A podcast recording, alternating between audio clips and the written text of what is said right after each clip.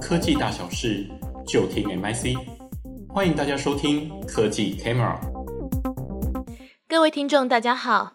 本集与大家分享的主题是：生成式 AI 热潮带动众多新兴应用及工具进入市场，也有许多新创企业应运而生，并推出创新产品。但是 AI 创新应用方案要能落地实际运用于各种行业或场域，需要注意哪些因素呢？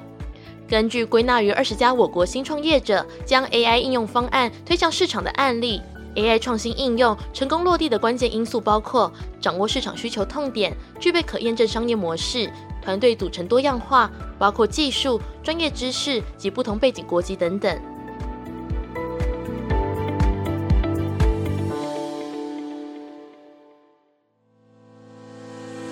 所谓成功落地运用，指的是新创业者所提出的 AI 创新应用产品方案，可以在实际场域验证可行后持续使用，并成功取得该验证场域或其他场域的订单。本集所挑选的二十多家 AI 新创案例，是取得政府相关 AI 研发补助计划的业者，以及他所研发的 AI 创新应用产品方案。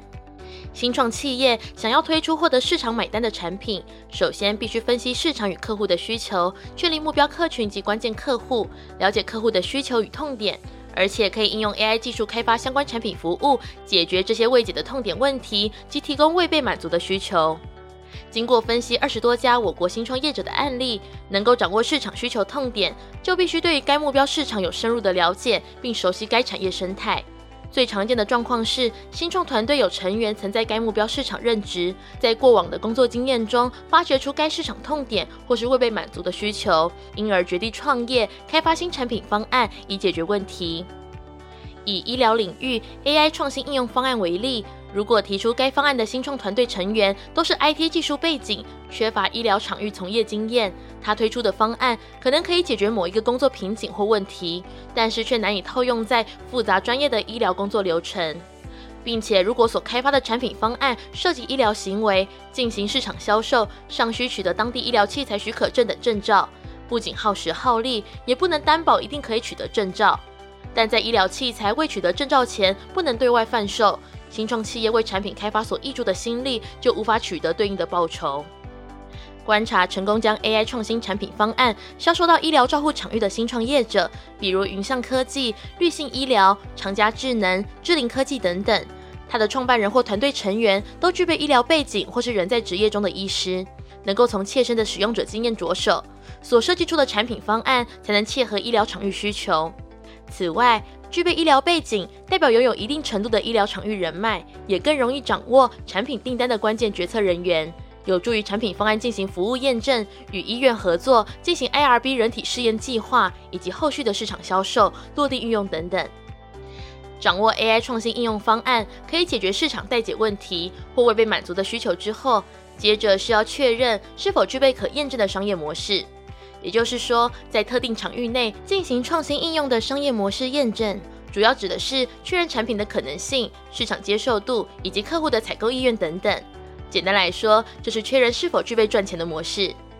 以 AI 应用方案而言，大多属于软体服务。对新创业者而言，在国内市场单独销售不容易，因此采模组化订阅制或与硬体、云端服务业者合作，采取捆绑式销售。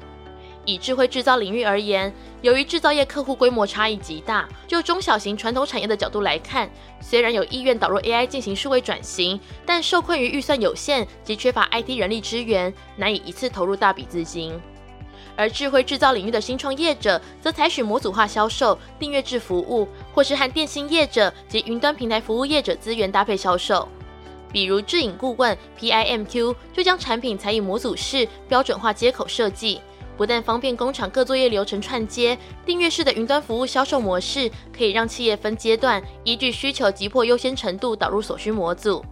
此外，该业者也与 AWS 合作，将系统建构在 AWS 云端架构上，与中华电信合作搭配，拓展东南亚市场。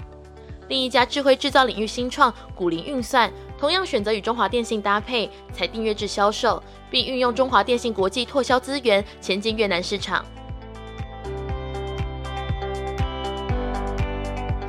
所谓团队组成多样化，主要指的是团队成员技能与背景的多样化。多样化的技能，比如 AI 技术、领域知识，比如医疗、制造等等，以及行销业务等等，开发 AI 创新应用及推动产品落地所需要的各种不同专业技能。背景多样化是指有不同学经历，甚至是不同国籍，如此可以有多样化的人脉网络以及国际市场的发展潜力。例如，团队成员曾经有欧美留学经验，或是来自东南亚地区的团队伙伴，将有助于将 AI 创新应用推广到海外市场。在团队成员技能多样化方面，有许多新创企业的创办团队成员拥有的技能属性过于单一，比如多为技术研发人才，或缺乏行销业务人才，缺乏领域知识人才，可能导致产品方案开发不符合场域工作流程，或是无法提供完整的解决方案。缺乏行销业务人才，则可能导致耗费巨资开发的产品，却不知市场客户何在，或是该如何定价、销售等等，必须全靠陌生开发，销售难度相当的高。在团队成员背景多样化方面，比如经营东南亚跨境通路平台新创的好会飞，初期市场就锁定马来西亚，而好会飞公司员工的国籍也相当多样化，外籍人士比重高，其中来自马来西亚的侨生也特别多，也有几位中高阶主管是来自马来西亚。因此，对于马来西亚的当地市场、行销及消费模式，自然是相当熟悉。加上身为侨生，对台湾品牌及文化也有所了解，都有助于协助将台湾品牌销售到马来西亚市场。要能将 AI 创新应用成功导入到各行各业或各种场域，根据归纳二十多家新创团队案例，大多具备掌握市场需求痛点、具备可验证商业模式、团队组成多样化等关键因素。另外，创办人的人格特质也会影响新创成败或是募资成功与否的重要考量。除了前面提到的关键因素，政府为了鼓励企业数位转型或创新创业，提出众多补助计划或辅导资源，其中不乏许多协助创新应用进行场域验证类型的计划，补助金额从新台币数十万元到上千万元不等。虽然申请政府计划需要耗费一定的行政成本，但可以获得资金、各项辅导资源及曝光的机会，也有助于减轻新创团队的研发及推动 AI 创新应用与场域落地的风险。我们下一期再会。